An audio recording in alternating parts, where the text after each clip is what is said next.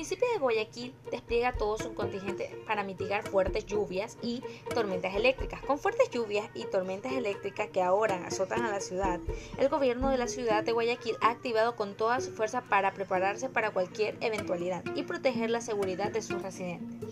La Corporación de Seguridad Ciudadana de Guayaquil, CSCG, monitorea el avance de las lluvias a través de su sistema Eagle Evers. Los informes meteorológicos indican que la, ciudad de Guayaquil y sus alrededores reciben lluvias moderadas.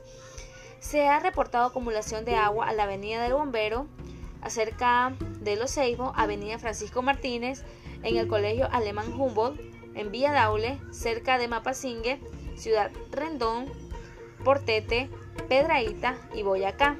Los residentes también han informado acumulación de agua en socio vivienda, Bolero,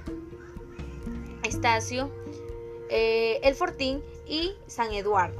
Es por eso que EMAPAC está transformando con Interagua para desplegar equipos en estos puntos de, con objetivo de liberar el agua lo más rápido posible.